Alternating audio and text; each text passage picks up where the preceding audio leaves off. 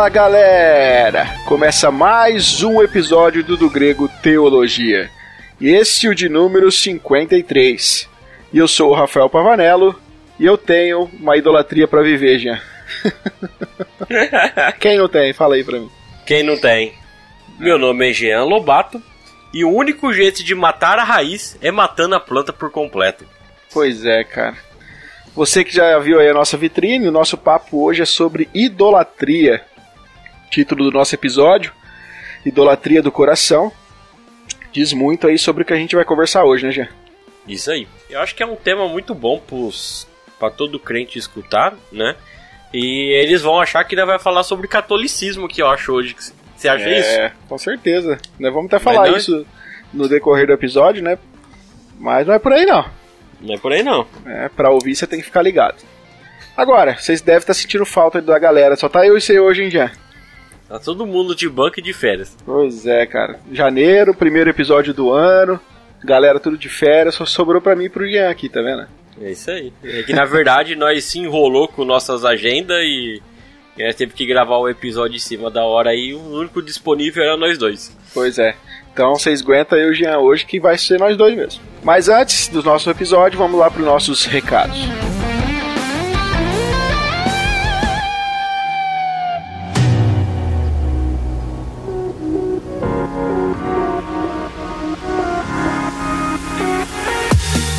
Pessoal, se você está nos ouvindo aqui nessa plataforma, seja por qualquer agregador de podcast, ou seja também pelo Spotify, né? Eu acho que a galera deve ouvir pelo Spotify, né? Ou se você está ouvindo, né, independente do programa, saiba que nós temos um canal no YouTube, né, Jean? Às vezes as pessoas acham que a gente só tem um podcast, né, mas a gente tem conteúdo em vídeo lá também, né? Isso é verdade. Nós temos nossos vídeos semanais, onde nós temos um vídeo falando sobre literatura cristã, indicando livros para as pessoas estudarem. Temos de olho na letra, onde nós analisamos a letra se ela tem sentido bíblico ou não. Temos também o do Grego Responde, onde as pessoas colocam nós em sinuca de bico, né? E se você quer mandar uma pergunta para nós responder, você tem que ir lá no Instagram, clicar lá para seguir, porque o Johnny ele coloca sempre a enquete lá pro pessoal mandar pergunta para nós. E temos também o nosso DGPan, onde o nosso amigo Guilherme ele fala sobre coisas, coisas do mundo assim e ele aplica a questão bíblica para explicar e é muito legal e a produção é muito boa mesmo. É isso aí. Então, se você ainda não conhece nosso canal, é youtube.com.br do grego. Lá você vai ter acesso aí aos conteúdos em vídeo que nós temos lá no canal. Já, galera pode nos abençoar, né? Caso eles queiram comprar alguma coisa na Amazon também, né? É isso aí. Caso você tá pensando em comprar uma casa, um carro, uma geladeira, né? A Amazon tá vendendo quase tudo no Brasil. Pois é. O Vidar daqui a pouco você encontra até esposa e esposo lá do cara do Vidar. Ah, já já estão casando a galera. então você pode acessar o link que é www.dogrego.com barra Amazon, né? Ou você pode ir lá no nosso site no, do grego.com, clica no banner lá, você vai ser direcionado para o site da Amazon e comprando lá pelo site, a Amazon paga uma porcentagem de comissão para nós. Essa porcentagem de comissão não é descontada do, do seu valor, é como, como nós estamos divulgando a Amazon, a Amazon retribui dando uma comissão para nós do, do grego. É isso aí. Então, se você quer abençoar o nosso projeto, qualquer compra que você fizer pela Amazon, pelo nosso link aí que o Jean já passou, você vai estar tá dando uma comissão aqui para nós sem pagar nada mais por isso. Isso aí. Mais algum recado, Jean? Só isso aí, só. Então, vamos lá pro ah, nosso... tem mais um. Hã? Fala aí. Tem mais um.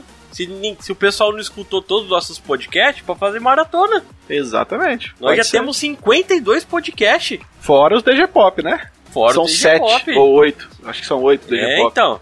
Já dá pra maratonar bastante tempo nós já. É isso aí, então. Pega um final de semana aí, ó. Joga no Spotify e ele vai rodando automático pra você. É isso aí. Valeu, pessoal. Então vamos lá pro nosso episódio de número 53.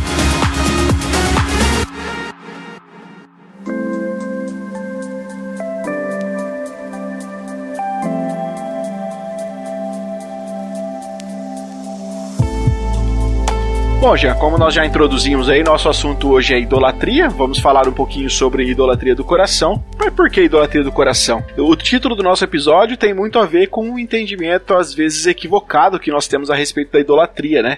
Porque, Sim. principalmente no meio cristão, você fez aquela brincadeira com o catolicismo, né, no começo do episódio, mas realmente, quando um protestante pensa em idolatria, ele já, queira ou não, ele já traz o católico na mente dele, né? Devido aí a, as a venerações às imagens e tal. E isso tem muito a ver com, por, pelo fato de nós entendermos, às vezes, o conceito de idolatria de uma forma equivocada. Porque Sim. a gente pensa e idolatria sempre como algo fora de nós, né? Sempre como um pecado exterior, né? Isso, ou idolatrando uma imagem, né? Que é, é. acho que, é, que as pessoas mais faz um paralelo, ou, idolatrando uma pessoa, né? Um artista, um músico, e assim por diante. Normalmente, o, quando fala de idolatria, a pessoa pensa nisso e pensa nos deuses falsos, né? Exato, exato. É sempre algo muito particular ou específico de uma pessoa, assim, né? Até se a gente chega num, num cristão protestante hoje, até no, no, próprio cristão católico mesmo, né? Se você chega para ele e fala assim: olha, você é um idólatra, o cara vai dar um passo para trás, né? Aí o cara, peraí, idólatra? Eu, lógico que não, eu não sou idólatra. Né? Por quê? Porque justamente a gente, a gente tem esse costume de pensar na idolatria como algo, como você acabou falar aí, acabou falar aí, né? Coisas do paganismo às vezes. Sim. Coisa que às vezes a gente olha, nós protestantes olhamos para o catolicismo romano e jogamos na conta deles também, né? Então, não é uma coisa, o pecado da idolatria não está restrito à questão exterior. Tem a ver com isso também, né? Como a gente vai trocar, tocar, tocar no assunto aqui hoje, mas tem muito a ver com algo mais interior também, né? E muito mais próximo do que nós pensamos, na verdade, né? Talvez é. se você nunca escutou sobre esse, esse termo, ao decorrer do podcast você vai entender melhor, mas você vai entender que se que você é um, um idólatra que tem algo arraizado dentro de você aí que você vai entender com o decorrer do podcast. É isso aí. Só, só dando uma, um adendo aí, você falou da, da questão do, das divindades, né? A própria Bíblia registra, né, no livro de Atos lá algumas divindades. Lembra que Paulo chegou no Aerópago lá? Tinha vários deuses, várias é, representações de divindades ali. Então, geralmente, o conceito de, de idolatria é esse, né, cara? Esse conceito externo. E a gente precisa melhorar isso daí, porque se a gente não entender, cara, o que é a idolatria de fato, vai ficar difícil como combater ela na, na prática depois, né? É isso mesmo. Então, vamos entender um pouco mais sobre essa questão de idolatria, porque eu acho que para algumas pessoas é um conceito muito novo do que nós vamos tratar, né? Bom, já acho que para a gente poder fazer então uma, uma análise melhor aqui então, nós poderíamos então falar um pouquinho sobre a origem da idolatria, né? Sim. Porque, obviamente, nós vamos ter que olhar para a idolatria como um conceito bíblico, né? Então faz, se faz necessário a gente entender quais são as origens aí, onde essa a idolatria ela nasce, né? Dá pra fazer até aquela chamada do, do, do Globo Repórter. A origem da idolatria, onde ela surgiu, como ela vive, o que ela come, o que ela faz para te destruir. Mais ou menos isso. É verdade mesmo. Cara, como a gente falou, a idolatria não tem a ver com algo externo somente, né? Inclusive, Sim. a Bíblia vai nos mostrar que, na verdade, a idolatria tem um, um conceito de um pecado que acontece primeiramente interno a nós. E, e, é, e, tá, e tá, é uma coisa que está ligada muito mais aos, às razões, muito mais às motivações do, do nosso coração pelo que nós fazemos as coisas, né? Tem um texto lá de Ezequiel que acho que é interessante a gente ler aqui, né, Jean, para dar uma base para a gente poder conversar. Você pode ler aí? Posso sim. Vamos ler lá em Ezequiel, capítulo 14 do versículo 1 ao 5. Eu vou ler aqui para os irmãos na versão NVT, ter um entendimento melhor. Então, alguns dos líderes de Israel me visitaram e, enquanto estavam sentados comigo, recebi essa mensagem do Senhor.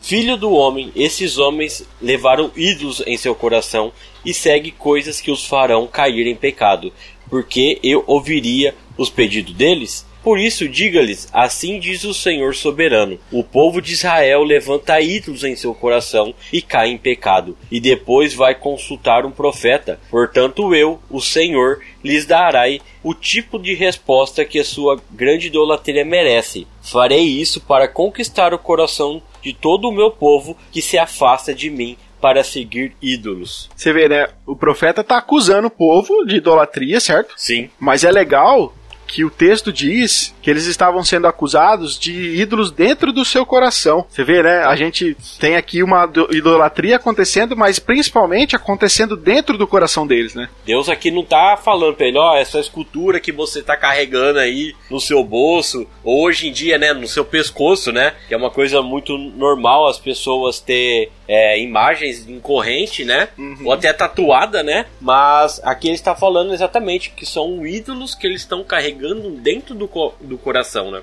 Exato. E é, nesse texto que você leu aí, já dá uma ideia pra gente de como a idolatria, ela basicamente ela é uma é um pecado que a gente pode chamar de um pecado que ela é tipo reprodutor, né? Porque eles levantaram um ídolo no coração deles, certo? E aí isso ia começar a fazer com que eles tropeçassem nos pecados deles, eles iriam se afastar da obediência a Deus, eles iriam cometer iniquidades, tudo porque e eles iam se apartar da presença de Deus para poder seguir esses ídolos, justamente porque a idolatria nasceu no coração deles. Então veja que não é um elemento só externo, né, cara? Tem algo Sim. mais profundo aí, né? Tem algo mais profundo. O legal de nós entender que o conceito bíblico, né, de antropologia é de que nós funcionamos de dentro para fora, né? Uhum. Como fomos criados para funcionar dessa maneira. Então nós temos que entender que muitas vezes a Bíblia ela vai tratar tratar as coisas de dentro para fora. Por isso que nós vamos falar muito aqui que a idolatria antes, antes dela você colocar em prática, ela já nasceu de dentro de você no seu coração, né? Exatamente. Nós tentar a falar pro pessoal que não é no coração nosso aqui físico, aonde ele faz o bombear o nosso sangue. Quando nós fora fala coração, a Bíblia fala do interior, do íntimo nosso, né? Isso, exatamente. Tem a ver o coração, né, no conceito hebraico, ele tem essa ideia de da centralidade das emoções, da razão, dos pensamentos, né? Algo profundo, bem íntimo, onde não é acessível fisicamente, né? É. Dentro do nosso subconsciente, assim. Sim. E tem alguns textos bíblicos, Jean, principalmente no, no Novo Testamento, que aponta pra gente como que é, mostra com clareza pra gente como que a idolatria ela acontece nessa dimensão interior nossa, né? E Sim. ela acaba determinando aquilo que vai acontecer na nossa dimensão exterior. Tem um texto de Mateus 15, do, do 17 ao 20, que eu acho que é um texto interessante também da gente ler para poder falar sobre isso, né? Sim, verdade. Diz lá, ó. É, não compreendeis que tudo que. É Jesus falando, só lembrando, né? Não compreendeis que tudo que entra pela boca desce para o ventre e depois é lançado em lugar escuso. Eu acho que eu tô lendo na área aqui, né? Tá Mas o que sai da boca vem do coração. E é isso que contamina o homem, porque do coração procedem maus desígnios, homicídios, adultérios, prostituição, furtos, falsos testemunhos e blasfêmias. São essas as coisas que contaminam o homem, mas o comer sem lavar as mãos não contamina.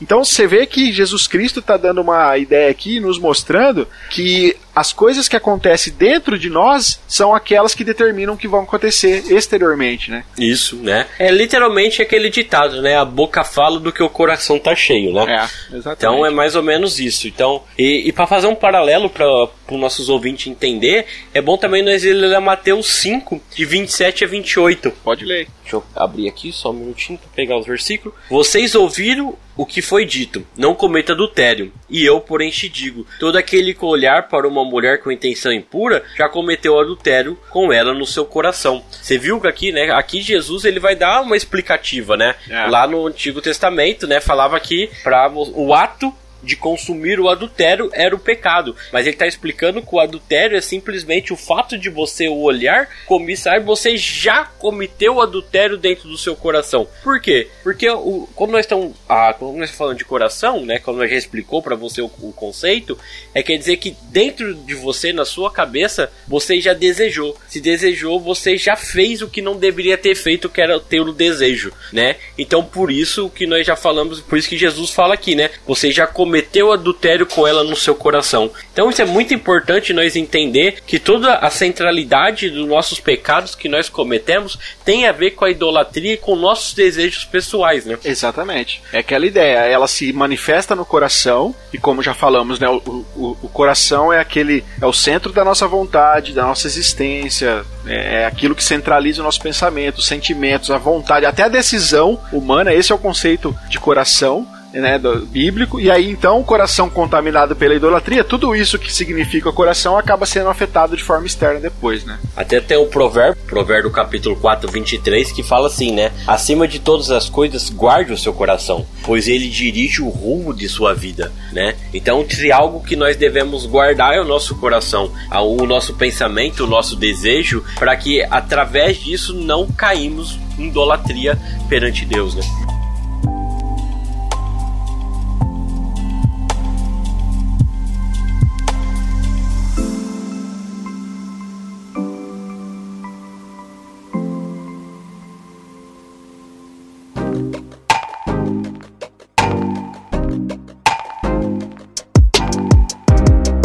Agora, Jean, tem um fato interessante a gente desenvolver também, porque assim, quando a gente olha para a Bíblia, quando ela fala do pecado da idolatria, ela não fala que o, só quem está sujeito ao pecado da idolatria é o crente.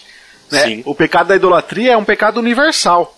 Quando Paulo vai escrever aos Romanos lá, ele vai dizer que é, ele está falando ali de todos os homens e vai dizer ali que eles mudaram a verdade de Deus, adorando e servindo a criatura em lugar do Criador. E ali Paulo não está dizendo só né, de, de cristãos, ele está dizendo todos os seres humanos. Então a idolatria é um pecado comum a todos os seres humanos. E aí então a gente pode se perguntar: será que a idolatria então é, ela é uma experiência possível para aqueles que já foram salvos em Cristo? Ou seja, o crente verdadeiro, ele também pode cair no pecado da idolatria? Ele pode cair no pecado da idolatria. Acho que ele não só pode, como ele cai, né? Ele cai muito. Mas nós temos que entender um processo muito grande dentro do processo de santificação, no processo que nós estamos passando, que tipo assim, todos todos os humanos cometem pecado, mas tem duas classificações. Tem os que não são crente, aqueles que são escravos do pecado, e nós, como crente, são aqueles que caem no pecado, né? Quer dizer, nós, agora que somos cristãos, que entendemos, estamos nessa luta de santificação diária, nós não somos mais escravos do pecado. Nós não temos aquele afeto de que queremos, queremos, queremos, queremos e fazemos, fazemos. Agora nós entendemos que é errado, mas caímos ainda no pecado, mas nós não somos mais escravos. Somos livres para tentar ser santo perante Cristo, né? Até porque a Bíblia vai ter vários imperativos contra a idolatria, e é claro, para cristãos, né? Nós Sim. temos os dez mandamentos mesmo, é, o primeiro lá, mandamento, já é: olha, vocês não podem ter outros deuses diante de mim. É, eu sou o único Deus. Aí a gente vai para o Novo Testamento, lá em 1 Coríntios 10, verso 14, Paulo vai dizer à igreja de Corinto: olha, amados, vocês precisam fugir da idolatria. Né? E João também escrevendo, na primeira carta, capítulo 5, 21, ele vai dizer: olha, filhinhos, vocês precisam guardar-vos dos se guardar dos ídolos. Então, existem vários imperativos dentro da Bíblia que são dirigidos aos cristãos. Então, isso significa que os cristãos também podem ser alvo da idolatria, mas como você bem colocou, os cristãos não são escravos, né? Agora eles têm o Espírito Santo para ajudar, e por isso que há os imperativos, né? Por isso que tem aquela frase assim: vigia, crente. exato. Né? Porque exato. se nós não vigiarmos, nós caímos em pecado. Exatamente. Bom, já ainda falando sobre a origem da idolatria, é, a gente falou, né, como que ela acontece aqui no coração né, da, do ser humano e ela acaba gerando aí as, os pecados externos, né, que são frutos da idolatria. Mas Sim. sempre que a gente também olha lá para para os nossos pais, né, para Adão e Eva, é, a gente pode também levar a origem da, da idolatria até lá atrás, né? Acho que é interessante Sim. porque nós temos ali um, uma, um relato que mostra muito bem ali como que a relação ali da a narrativa da, da mulher comer o fruto, do homem comer o fruto, nos mostra muito sobre essa questão da idolatria e como que ela age, né? Também Sim. no nosso coração. Eu vou fazer um quiz aqui no meio do podcast, pode? Vai lá. Então vem lá, você que está escutando o podcast, você tem duas respostas. Você acha que Eva ela caiu na idolatria quando ela falou com a serpente e desejou a, a, o fruto ou quando ela mordeu o fruto? Daqui a pouco nós vamos comentar e você vai ver a resposta mais pra frente. é isso aí. Eu só quero fazer um disclaimer aqui pro pessoal que tá nos ouvindo. Se você tá ouvindo muito ruído nessa gravação, sabe que tá um pé d'água aqui, né, gente? É, São Pedro tá nervoso aqui, cara. Então, tá chovendo pra caramba, então pode ser que tá, esteja saindo no áudio aí, então vocês nos desculpem. O editor vai tentar tirar o máximo, mas se não sair, fica aí a dica. O pessoal, pessoal vai ficar bravo comigo que eu falei isso, mas tudo bem. É uma brincadeira que eu sempre falo e. É. Bom, Jean, mas é, é interessante que assim, é, quando a gente faz uma leitura do Gênesis 3 lá, né, Gênesis 3.6 principalmente, que é a narrativa que nos importa aqui, nós vamos ver ali o processo de idolatria já estava iniciado no coração de Eva, mesmo antes dela comer do fruto. Sim. É, o texto diz, Gênesis 3, verso 6: Vendo a mulher que a árvore era boa para se comer, agradável aos olhos e árvore desejável para dar entendimento, ela tomou do seu fruto e comeu. Aí é interessante, porque você olha o texto e você fala assim: peraí, a Eva olhou para aquele fruto e o texto diz que ele era agradável, que ele era desejável. Só aqui, cara, já manifesta o anseio do coração dela. para desobedecer uma ordem que Deus já tinha dado, né? Se é desejável, é porque ela desejou. Exato, né? exato. Não, não existe algo que é desejável e porque tudo que é desejável na nossa vida é porque nós deseja aquilo, né? Sim. É, ela, ela é, amou aquilo. Né? Até uma definição que o, o, Nós vamos dar algumas dicas de literatura aqui no final do episódio, mas no, no livro do Felipe Fontes, que chama inclusive Idolatria do Coração, né? O Inimigo Ignorado, acho que é esse o subtítulo. Ele vai dizer lá, Jean, que é, a gente entende idolatria quando você ama, confia e obedece algo além de Deus. Sim. Ele dá essas três definições aí para o conceito de idolatria. E aqui a gente vê Eva desejando, amando. Realmente ela olha para aquilo e ela deseja intensamente, ou seja, ela ama aquilo ali. E o que, que aconteceu? Ela confiou, Jean, que o fruto poderia suprir uma das suas necessidades espirituais, que era justamente a, a, questão de, de, de ter entendimento a necessidade de direção. Então, essa ideia do conhecimento, do entendimento, acabou gerando esse anseio no coração de Eva para que ela comesse do fruto. Então, olha só o pecado da idolatria agindo internamente e fazendo com que externamente ela desobedecesse uma ordem clara de Deus. Né? Então, você que respondeu quis agora há pouco, você entendeu a resposta, né? É. Então, o pecado de Eva não está no ato de comer, mas sim no ato dela já desejar o fruto, né? Exato. Quer dizer, ela não precisou consumir o ato. O ato de ela olhar e desejar já caiu em ela em pecado já. E é fundamental essa parte da que a gente está falando aqui da, de Eva, porque a idolatria ela tem essa capacidade de distorcer os nossos sentimentos, cara. Sim. É, os ídolos eles acabam gerando dentro de nós é, desejos da qual a gente não consegue nem dominar. E além Isso de é eles, além de ter distorcer aquilo que a gente sente, eles, esses ídolos acabam gerando algumas crenças falsas no nosso coração. Satanás falou para ela assim, ó, para, sabe, não, tem, não existe isso, vocês não vai morrer quando comer do fruto, não. Na verdade, você vocês vão... Colo... É. Você acha que o seu criador ia colocar uma coisa assim no meio pois do jardim? É, não tão vai. bonita, linda e maravilhosa pra você comer e morrer? Exato. Né, então... Vocês vão ser, na verdade, se vocês comer, vocês vão conhecer o bem e o mal. E veja, é uma crença falsa, que estava alimentando o desejo de Eva pelo fruto que acabou dominando o coração dela. Então, cara, a gente olha para essa cena aqui no Jardim do Éden, a gente vê que a ideia dela comer o fruto, na verdade, ela estava só expressando um processo que ela substituiu a Deus por ela mesma como fonte de conhecimento seguro sobre a realidade, tem? Sim. Porque não... vocês serão como Deus, veja só. Então, peraí, eu não preciso mais de Deus. Se eu comer isso aqui, eu próprio consigo agora, entende? A idolatria. Então, ela, então agora assim, eu não preciso mais acreditar no meu Criador, eu por conta própria posso tomar a, a necessidade de ir lá e comer e pronto. Esse Exato. já é o pecado de idolatria que ela estava cometendo, né? Exato, cara. Então nós podemos ver que o homem ele foi criado originalmente para ser um homem é, orientado para Deus, quer dizer, ele prestar culto somente a Deus, né? Ou seja, ele procurava satisfazer as necessidades espirituais confiando no seu Criador. Mas a partir do momento onde Eva e Adão eles pecam, agora eles se tornam um ser egocêntrico, né? Aonde eles é o centro da razão da existência deles, mas não Deus no lugar. Porque a queda, ela eliminou esse impulso que, ele, que o homem tem de, é, de ser religioso a Deus e faz com que ele direcione esse, esse impulso religioso agora para ele mesmo. Aonde a partir de agora, o ele é o próprio Deus da existência dele, mas não mais o Deus criador. A partir de agora ele começa a fazer a fa querer fazer suas necessidades e começa a deixar Deus de lado, mostrando que ele por conta própria ele pode fazer o que ele quer, né? E aí, se o querido ouvinte quiser acompanhar isso na prática, é só continuar lendo Gênesis 4, 5, 6, que você vai ver exatamente o desenvolvimento da idolatria, que nunca mais, né, gente? Depois que entrou ali em Adão e Eva, a idolatria nunca mais se apartou do coração do homem. E isso está registrado em todo o Antigo Testamento, no Novo Testamento, na história da igreja. É só olhar para dentro de você hoje, meu querido, você que está ouvindo, que você vai entender que você também possui aí ídolos dentro do coração que nós precisamos identificar para poder abandoná-los.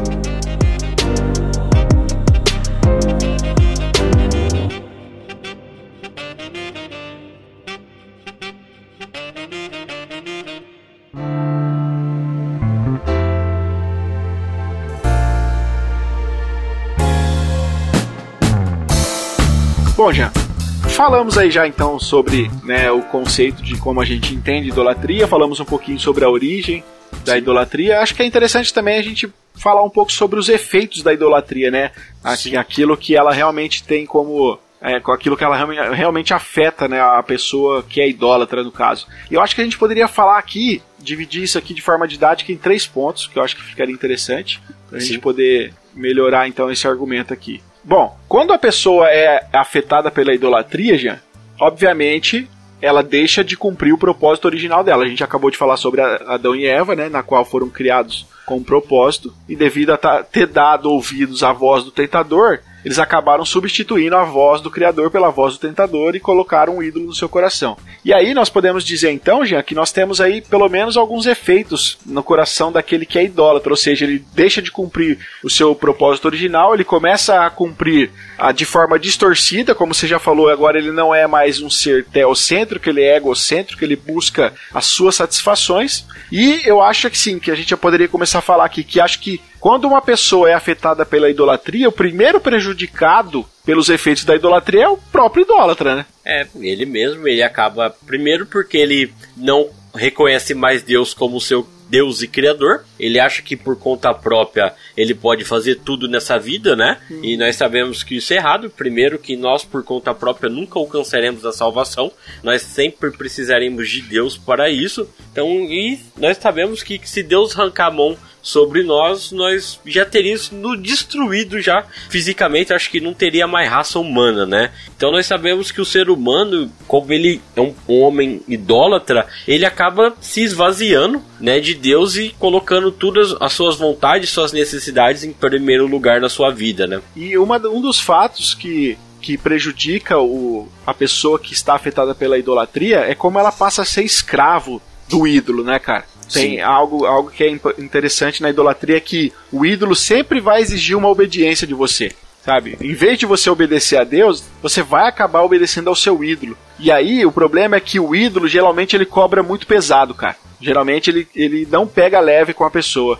A gente pode olhar, por exemplo, para a história bíblica de Israel mesmo. Acho que é um exemplo interessante. O povo estava adorando a Deus, eles estavam vivendo tempos de paz, estavam vivendo tempos de liberdade. E aí era só os caras é, criar uma falsa adoração, era só eles voltar para a idolatria que eles começavam a experimentar guerras, começavam a, experimentar invasão e até o exílio, né, que a gente conhece. Sim. Então, a gente olha para essas narrativas, a gente vê como que a idolatria ela escraviza o idólatra, cara. E esse é um dos efeitos da idolatria. E nós sabemos que a partir do momento que nós não estamos com Deus, nós estamos o quê? Contra Deus, né? Então, o exemplo do Antigo Testamento é muito claro com isso, né? É, pois é. A gente é, tem um outro exemplo que é interessante, acho que vale a pena a gente comentar rapidinho aqui, já. Aquela história bacana do jovem rico, né, cara? Sim, verdade. Nós temos registrado lá em Marcos 10, que também fala muito de, de como o idólatra é prejudicado por sua idolatria, porque Jesus chama esse jovem para seguir ele. E aí a gente lê o texto e a gente vai ver que o jovem não vai seguir a Cristo. Por quê? Porque ele estava completamente dominado pelos bens materiais que ele tinha né, pelos bens materiais que ele possuía. Então ele era escravo do bem material que impedia ele de servir a Jesus, né? Esse é um bom exemplo também de como a idolatria escraviza, né? Sim, e, e o mais legal é, é que nós podemos ter um paralelo de, uma, de duas histórias, né? Aqui é um jovem rico chegando a Jesus falando que ele já faz tudo que a lei pede, mas queria seguir. Jesus fala para você me seguir, vende tudo que você tem, abandone tudo que você tem, igual eu fiz, né? Porque Cristo, ele estava no céu, tranquilo lá com os anjos, no melhor lugar que pode existir. Ele abandonou tudo por amor a nós. Veio ao mundo, se sacrificou por nós para apaziguar a ira do Pai e que hoje nós podemos ter acesso à salvação por causa disso, né? É. Então nós podemos ver que a idolatria por conta própria, é, a nós por conta própria nós a, queremos a, se afastamos de Deus e muitas vezes nós não conseguimos enxergar isso que realmente nós somos idólatras, né? Em é. qualquer circunstância, né? Tanto por dinheiro como os outros exemplos, né? Pois é, cara. E se tratando de, de dinheiro, Jesus deixou bem claro, cara, a gente não pode servir a dois senhores. Sim. Nós vamos acabar amando um, vamos acabar odiando o outro. A gente vai se dedicar a um, vai desprezar o outro. Então, não tem como. Quando a gente coloca um ídolo no nosso coração, a gente acaba necessariamente substituindo esse ídolo por Deus, né? E isso Sim. acaba realmente sendo completamente prejudicial. João Calvino, cara, disse algo interessante que ele falou assim, ó, onde as riquezas detêm o domínio do coração, Deus perde a sua autoridade. Sim. E é exatamente isso, cara. O dinheiro é um dos ídolos escravizantes hoje, sabe? Sempre foi. Eu acho que sempre vai ser. Então, A é o sonho ter... de todo humano, na verdade, né? É. É, é, é alcançar a riqueza e, e viver daquilo dignamente, né? Quando Cristo nos dá um contexto diferente, né, cara? Jesus Cristo, é, eu falei aqui, né, de servir a Deus a riqueza, no mesmo contexto, Jesus fala assim: olha, vocês têm que buscar em primeiro lugar é o reino de Deus, tem que buscar a justiça, sabe? Vocês têm que. E, e tipo assim, é, é, justamente o contrário quando a gente tem ídolo, porque a gente fica preocupado,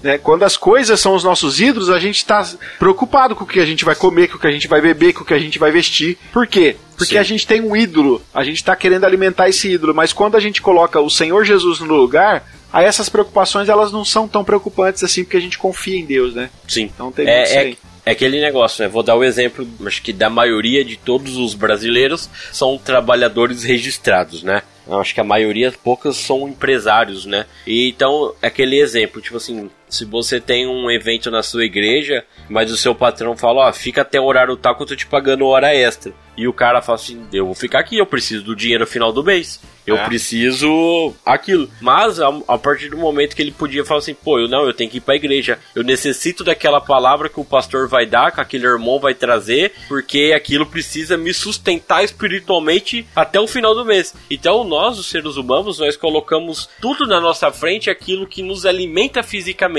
mas aquilo que nos alimenta espiritualmente, nós deixa para aquelas horas vagas que não temos nada para fazer, né?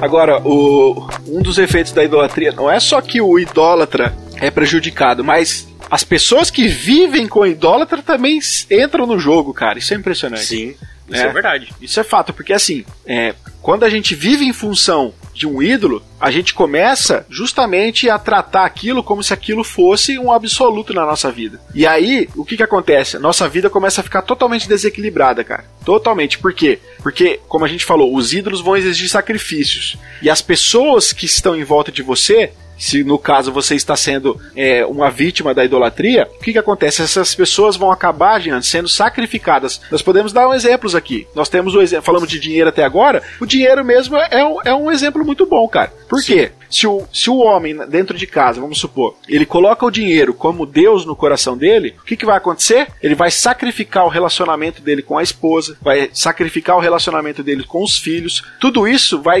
as, tanto a esposa quanto os filhos vão ser sacrificados no altar do quê? Do trabalho. Porque o cara vai trabalhar 36 horas por dia e aí ele vai se esquecer de cuidar. Então, da sua família, dos seus filhos, a igreja é sacrificada nisso daqui, a comunhão com os irmãos é sacrificada. Então, não é só o cara idólatra, né, que é prejudicado aquelas pessoas que estão em volta dele também. Outro exemplo que nós podemos dar é a questão da traição, né? A questão do sexo, onde um dos cônjuges não está satisfeito, ele vai para uma, uma noitada em, em, busca de prazer e esquece daquilo que é precioso que está dentro da casa dele, né? O seu companheiro, os seus filhos, né? E com isso vai acontecer muitas vezes uma separação, aonde o que está em torno dele, por causa de uma besteira, de uma noitada, vai ser prejudicado e afetado as pessoas em torno dele, né? Então nós podemos ver que a, os, pe, os, os, pecados cometidos têm várias consequências, né? Como nós falamos agora, a, primeiro nos afeta, afeta as pessoas que estão em, em torno de nós,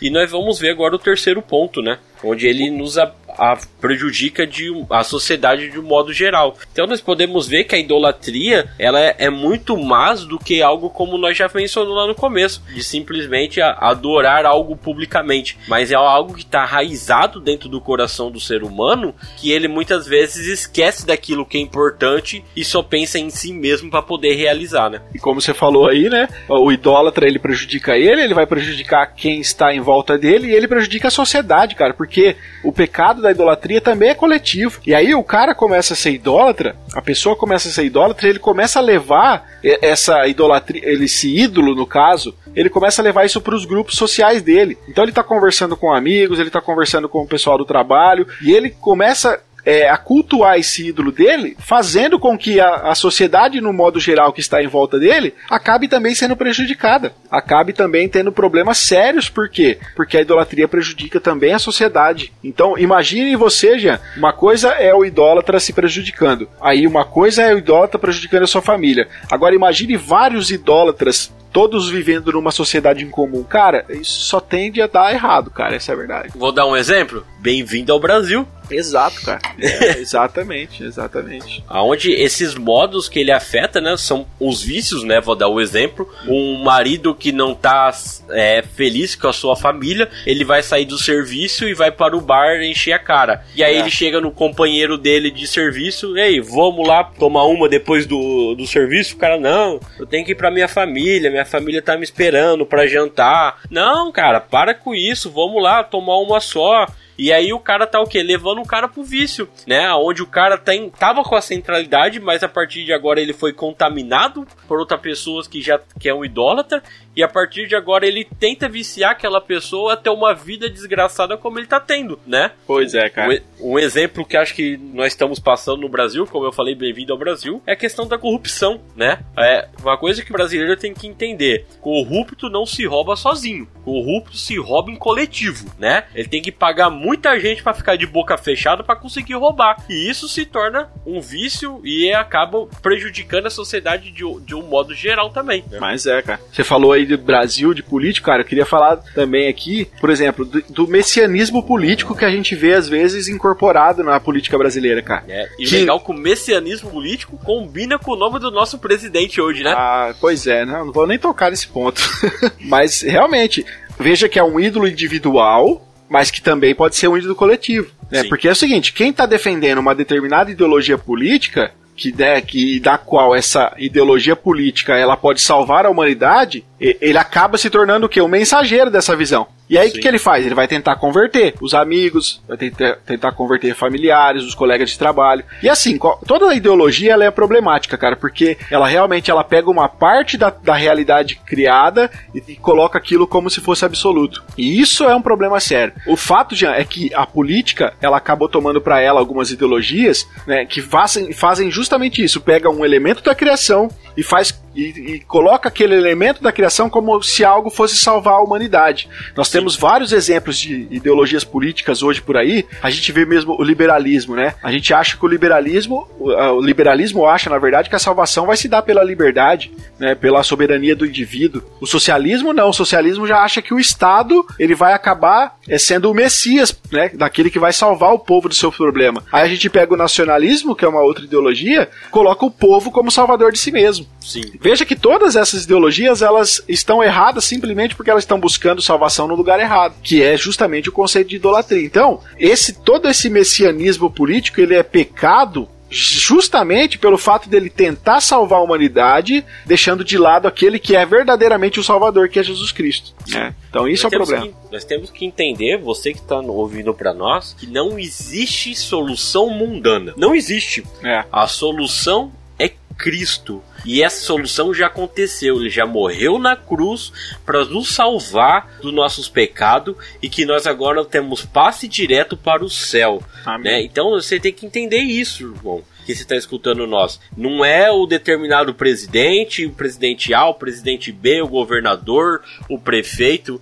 Ninguém vai resolver por completo nada nesse mundo. É, né? a gente tem que a gente tem que recusar qualquer tipo de compromisso da nossa alma que só pode ser dado ao evangelho, cara. A Sim. gente tem que recusar esse tipo de senso é, de propósito e esperança que só pode ser dado à obra de Jesus, a nenhuma ideologia política. Qualquer um dos elementos políticos que, que toma o lugar de Cristo, pronto, já se tornou idólatra. Isso é Sim. é abominação, cara. E muitos cristãos não se dão contas, viu? De que estão não. sendo idólatras por determinado político ou partido ou ideologia e às vezes acabam caindo nesse ponto aqui, na qual a idolatria afeta toda uma sociedade inteira, né, cara? E nós vamos entender melhor como você realmente decifrar isso de dentro do seu coração no próximo tópico agora, né?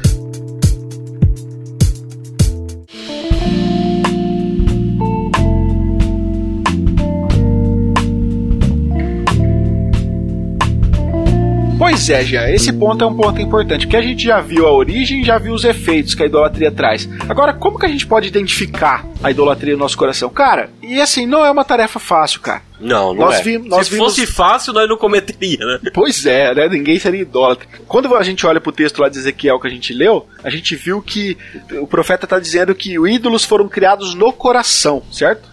Lá Sim. dentro do coração do povo. E a gente definiu exatamente a origem da idolatria ali no coração. Agora, se a idolatria é um pecado que é primariamente interno, se ela tem a ver com os propósitos do nosso coração, cara, isso complica um pouco a identificação discernir, né, a identificação da idolatria de como discernir, porque quando a gente olha lá pro texto de Provérbios, por exemplo, que é um texto bem conhecido, é, é, Provérbios 20, verso 5, a parte A do versículo, vai dizer que os propósitos do coração do homem são como águas profundas. A ideia é o seguinte, olha, é, é muito fundo, cara. Águas profundas não tem como você alcançar e enxergar o que tem realmente lá. Sim. Então, cara, não sei se, os nossos ouvintes aqui já viu aquele filme dos Autobots. acho que nem eu vi. hein? Você nunca viu o filme do- dos Autobots lá? O, que, o, do, o caminhão que vira o robô? Já chegou a ver? Tá falando dos Transformers? Ah, tá. Isso. Vi. Né? Então, lembra daquela parte dos filmes onde eles pegam os, os Decepticons e joga no, na parte mais profunda do oceano, aonde é o lugar onde que tem mais pressão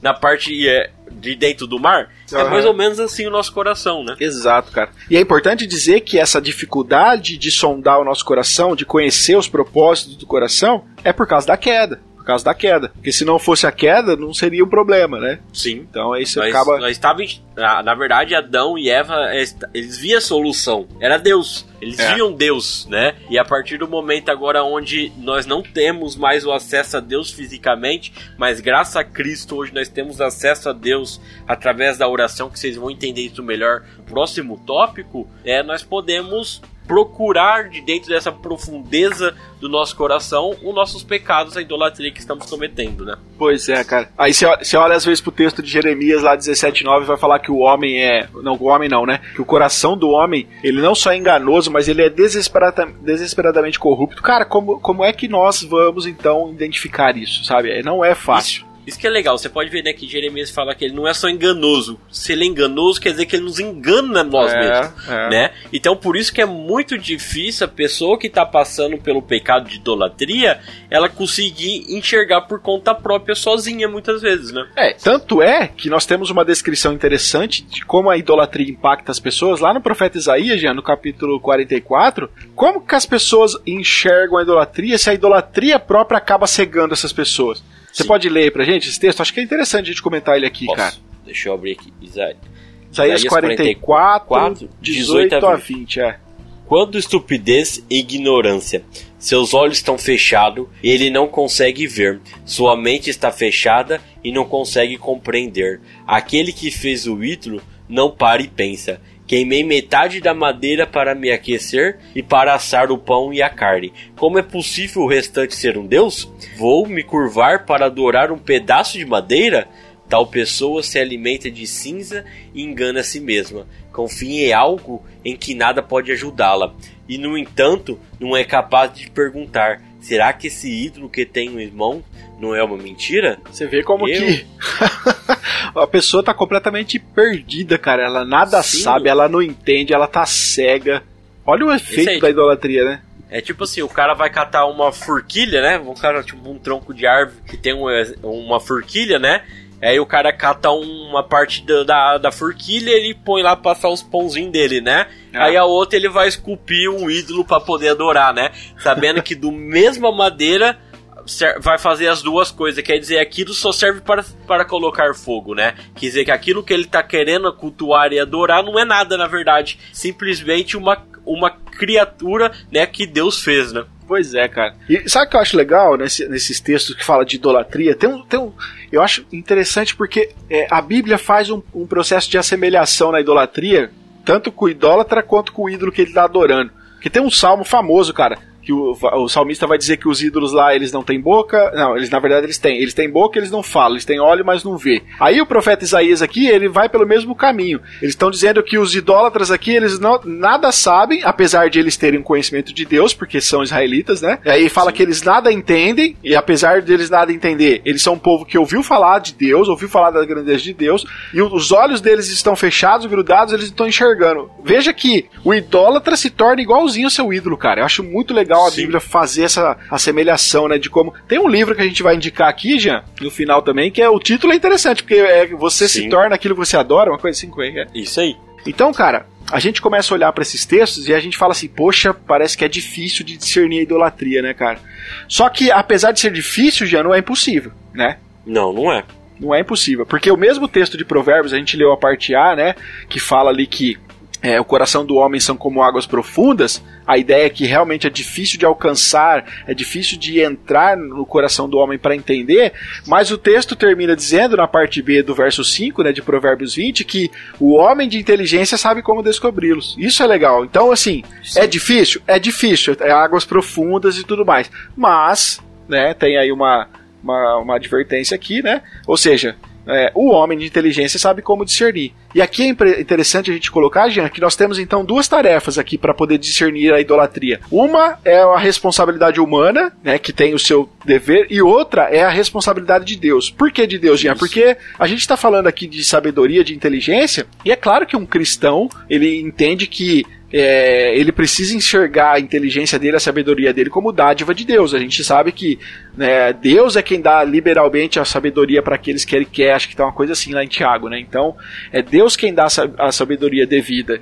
Então, quando a gente fala que o homem precisa buscar o homem não vai conseguir se não tiver também a ajuda de Deus, né? Acho que precisa esse processo Sim. tem que ser feito junto, né? É literalmente para nós entender assim, nós estamos com uma uma faixa nos nossos olhos e não enxergamos um palmo na nossa frente. É. Deus ele vem e arranca essa faixa e a partir do momento agora nós estamos temos sabedoria e inteligência porque Deus nos proporcionou e com isso nós podemos ver o nosso estado e fazer uma autorreflexão daquilo que nós estamos adorando e vendo que aquilo não é o verdadeiro criador, né? Exato, cara. E você sabe que é essa questão que você citou a autorreflexão, isso é importante. Eu acho que é um dos caminhos aí pra gente poder discernir a idolatria do nosso coração. Porque assim, a gente às vezes vive meio que no piloto automático, né, cara? Sim. A gente não para muito para pensar naquilo que a gente tá vivendo. Então, se a gente parar e se a gente fizer uma autorreflexão e aí a gente começa a falar assim: poxa, peraí, mas o que será que eu tenho pensado? O que será que eu tenho sentido dentro de mim? O que será que eu tenho falado?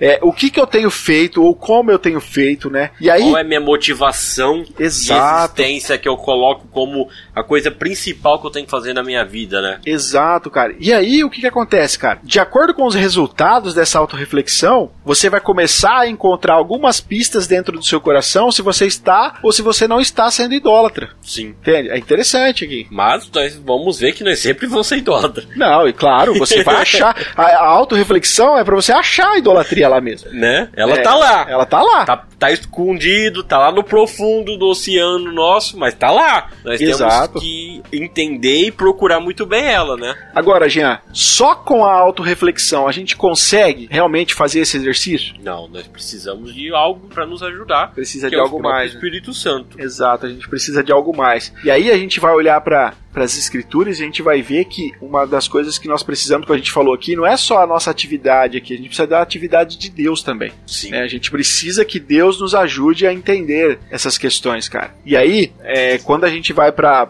a Bíblia, qual é a ideia? Tipo assim, bom, ô Jean, é, a gente precisa entender a idolatria, mas o meu coração ele é corrupto e ele é enganoso. Né? Como que eu vou discernir a idolatria por conta própria? Não vai. Essa é a questão. Não vai. Não vai. Precisamos muitas vezes de exemplos, uhum. né? E aí nós vamos catar exemplos que foram corrigidos e nós sabemos que são certos. E nós vamos ter que olhar agora para a Bíblia. É, Exato, olhar os cara. personagens bíblicos e viu os pecados que eles cometeram e viu que teve uma acusação, por isso que eles foram consertados. Né? Exato. Então, a gente deduz que. Tem, tem o texto de Hebreus lá, né, cara? Fala que a palavra de Deus ela é eficaz, ela é viva viva, ela corta, ela tem um corte mais afiado do que uma espada de dois gumes, penetra no mais profundo do nosso pensamento, do nosso coração. Então, olha só, que interessante. Nós, por conta própria, não consegue acessar as águas profundas do nosso coração, mas a palavra de Deus consegue. É como se fosse um submarino, onde nós pode descer lá no, no profundo do nosso oceano é. e encontrar a idolatria. Né? Exato. Então, a palavra de Deus ela é instrumento que o Espírito Santo vai acabar nos conduzindo para discernirmos a idolatria. Sim. Então você faz uma autorreflexão, mas você não faz essa autorreflexão separado. Sozinho. Exato, separado da palavra de Deus. Você faz junto com ela. Então a palavra de Deus vai, no, vai nos beneficiar nesse processo de autorreflexão, de autorreflexão. Por quê? Porque é ela quem vai fornecer os critérios pela qual a gente precisa olhar para o nosso coração e saber se ela está, se, os, se, os no, se o nosso coração está ou não está de acordo com a vontade de Deus, cara. Sim. É, isso é interessante. E... Então fica aí, querido ouvinte, uma dica para você, né? Sem essa atividade da parte de Deus, através da palavra de Deus, a gente não tem como lutar contra a idolatria. Não tem outro caminho. Cara. Precisa ter a sua parte, mas precisa também fazer isso em conjunto com a palavra de Deus, né? Agora, Jean, se a gente conseguiu discernir, como que a gente combate ela então? Ainda vamos ter que olhar agora para os meios de graças para nós poder entender como combater essa idolatria, né? Exato, cara. A gente falou aqui que a palavra de Deus, né? Ela vai nos ajudar, Sim. vai nos ajudar a isso. Então, a gente tem como usar justamente os meios de graça. Talvez, Jean, alguns dos ouvintes não saibam do que a gente está falando, né? O que, que é meio de graça? Meio de graça são aquilo que Deus nos proporciona para que nós podemos nos chegar mais perto dele, né? A, a Bíblia é um meio de graça, a leitura bíblica, a oração é outro meio de graça, né? O, o, o sacramento ou a ordenança depende da sua denominação, o batismo e a Santa Ceia são os meios de graça. São aqueles que nós fazemos, que é a partir do momento que nós temos essas práticas na nossa vida de leitura bíblica, né? Que batismo é um só, nós é batizado, nós temos a, nossa, a prática de leitura bíblica, a nossa prática de oração e a nossa prática de fazer parte da mesa do Senhor. Isso nos fortalece espiritualmente para que nós podemos combater a idolatria dentro de nós. Né? Sim. Então, já pegando aí um dos primeiros meios de graça que nós temos, que é a Bíblia, né? Que é a palavra de Deus revelada. Então, se a gente quer combater a idolatria, a gente precisa, urgente, cara, ampliar o nosso conhecimento da palavra de Deus. Sim. É, não tem outro caminho a não ser o conhecimento da palavra. E o conhecimento da palavra vem como? Vem através da leitura devocional, vem através de uma escola bíblica dominical que você frequenta na sua igreja, através de uma exposição que você ouve, ou um estudo que você faz num grupo pequeno, até a pregação, né, do culto que a gente ouve. Tudo isso são ferramentas que nos ajudam a usar o meio de graça, que é a palavra de Deus, para que possamos combater a idolatria, né? Aí o nosso ouvinte tá falando, mas Rafael, eu leio a Bíblia e não entendo nada. Como pode? Aí nós vamos te dar uma dica, meu cliente ouvinte. Acesse o nosso canal no YouTube, né? Tem várias listas playlist lá cri criada, né? Nós já, nós já falamos como interpretar o Antigo Testamento, como interpretar o Novo Testamento. Tem várias questões de teologia sistemática. Se você não sabe o que é teologia sistemática, é dar um exemplo, é poder estudar o que é oração de Gênesis e Apocalipse para você entender. Nós estamos agora dentro de, um, de uma nova série no YouTube, onde nós estamos falando sobre comentários bíblicos, apologética, sobre ciência. Então tudo isso, você buscar é, é, exemplos lá fora de livro de autores cristãos, você vai te ajudar no seu entendimento bíblico, né? É isso aí. Bom, Jean, acho que é, esse meio de graça da palavra de Deus tem, mais alguma coisa para colocar a respeito dele aí? Não só isso mesmo. Segundo é a oração, né? Você, você já mencionou aí também, a oração também é um dos meios de graça. E assim, cara, a oração é um meio de graça importante, porque geralmente quando a gente está passando por um processo idólatra, né, a gente está combatendo a idolatria, e como a gente já falou, a idolatria, apesar de nascer no nosso coração, gera efeitos externos a nós. E muitas vezes a gente acaba sendo confrontado com pecados na nossa vida. Sim. E às vezes a gente não tem é, ou a gente talvez a gente comece a ver alguns pecados que a gente não teria coragem ou a gente não teria talvez sabedoria para compartilhar isso com qualquer pessoa. E para que que o meio de graça serve? A gente compartilha isso com Deus, cara. Sim. É a oportunidade que nós temos de falar diretamente com Deus. E é por isso que é um meio de graça. A oração é um modo que, se eu estou sendo idólatra, a idolatria está me prejudicando, eu tenho como falar diretamente com Deus sobre isso, né, cara? onde eu posso me expor, abrir o meu coração e, e falar na real com Deus, né? O é. pessoal acha que orar, falar com Deus, precisa de uma formalidade, né? Pensa ele como seu pai. Seu pai. Quando você está na sua casa, você precisa de um conselho do seu pai, você vai colocar um terno, chegar, excelentíssimo pai, bem, não, você fala, pai, vem cá, quero conversar com você. E assim nós temos ter essa relação com o nosso pai, Deus, falar com ele daquilo que realmente está nos incomodando, que para ele nos ajudar a combater essa idolatria no nosso coração, que nós mesmo não queremos fazer aquilo, muitas vezes caímos em tentação e ainda fazemos. Então esse é um meio de graça muito importante para o cristão, conversar diretamente com Deus. Pois é, cara. Então fica aí também a dica para os nossos ouvintes, né? Para se você olhou para dentro do seu coração, fez aquela autorreflexão, olhou para a palavra de Deus e viu que você está idolatrando alguma coisa que está colocando no lugar de Deus, use da palavra e use da oração. E o último que você citou também já é o, é o próprio é, o sac... nós chamamos né, na igreja reformada de sacramentos, né, que é o batismo Isso. e a ceia do Senhor. Para nós reformados, ela é um meio de graça justamente porque quando Cristo institui né, a ceia, ele vai dizer, olha, ele pega o pão e o vinho, né, ele fala, isso aqui é o meu corpo, isso aqui é o meu sangue. E aí o que acontece? Existe uma identificação espiritual entre os elementos e Cristo. E isso acaba gerando uma comunhão real, uma comunhão verdadeira do crente com Cristo. E, cara, você quer mais graça do que você está se relacionando? Você está tendo essa comunhão verdadeira e real com Cristo em meio a um processo de idolatria, porque o que nós mais precisamos é abandonar, identificar os ídolos, abandoná-los e trazer Cristo para o trono da nossa vida de novo, né? E os sacramentos nos ajudam a ter essa comunhão real e verdadeira. E, e o legal é que a, part... a questão da ceia, né, não é simplesmente comer um pãozinho e tomar um suco de uva ou um vinho, né, fazer um ritual, mas é, é literalmente você está se alimentando da palavra de Deus Deus, né? Porque é. a Bíblia fala que Jesus é a palavra de Deus, é o verbo encarnado. Então, a partir do momento que você está tomando a ceia, você tem que ter esse entendimento que você está se alimentando profundamente da palavra de Deus naquele momento que você tem que se arrepender dos seus pecados, né? Exato, cara.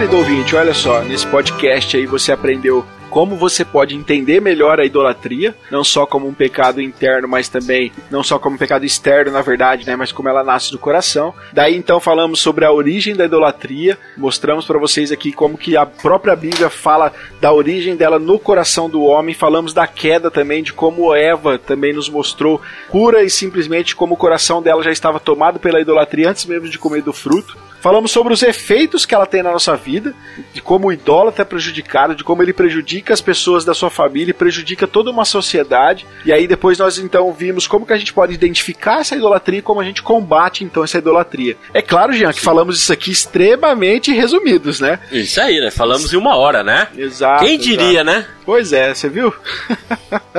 Mas, se a galera quiser se aprofundar, gente, acho que a gente pode fazer algumas indicações de livro aqui, né, agora. Sim, sim. Graças a Deus, as editoras têm traduzido vários livros com, esses, com esse assunto para nos ajudar na nossa caminhada cristã, né? Pois é. Eu, Jean, eu, talvez a gente tenha livros que em comum, né? Eu acho que você tem até mais alguns que eu, mas eu poderia indicar aqui, é, já falamos dele aqui, Idolatria do Coração, do Dr. Felipe Fontes. Sim. Né? É, tem um livro muito bom também do. Só para o pessoal quiser pesquisar, ele é da editora 371, tá? Isso, 371. Tem o um livro também conhecidíssimo Iago Martins, né, que é o livro dele chama No Alvorecer dos Deuses. Deixa eu só abrir o meu Kindle aqui. É, ele foi lançado pela Thomas Nelson Brasil, então No Alvorecer dos Deuses também fala bastante sobre idolatria, que é um livro também muito bom. Queria também indicar aqui para vocês Deuses Falsos de Timothy Keller, livraço também falando a respeito Sim. de idolatria.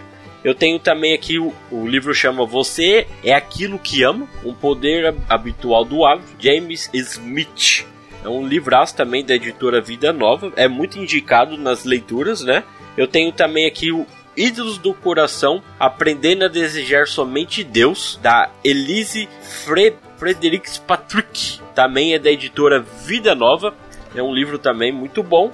E tem o último aqui finalizando, A Origem da Idolatria do Reverendo Mauro Meister também, que é da Vida Nova. Esse é um livrinho mais pequenininho, muito bom também para você poder ler e se aperfeiçoar mais nessa questão sobre idolatria do coração. E se você quiser comprar essas literaturas, não se esqueça, compre pelo nosso link da Amazon, né? Do grego.com/amazon, acessa aí, digita lá o nome do livro e você comprando, você vai estar tá trazendo aí uma comissãozinha aqui pra gente. Isso aí.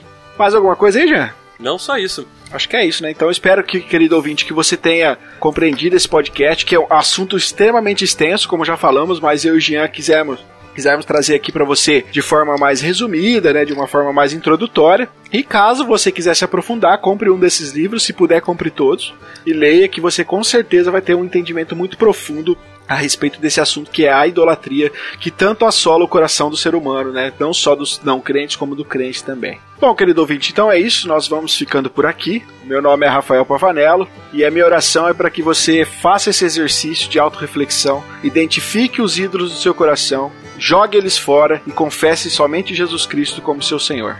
Meu nome é Gelobato e eu vou deixar aqui uma frase que João Calvino sempre falava: Nós somos uma fábrica de ídolos. Não importa o que queremos, nós sempre estamos idolatrando algo na nossa vida. É isso aí, pessoal. Então nós nos vemos no próximo episódio. Até mais. Até mais, pessoal.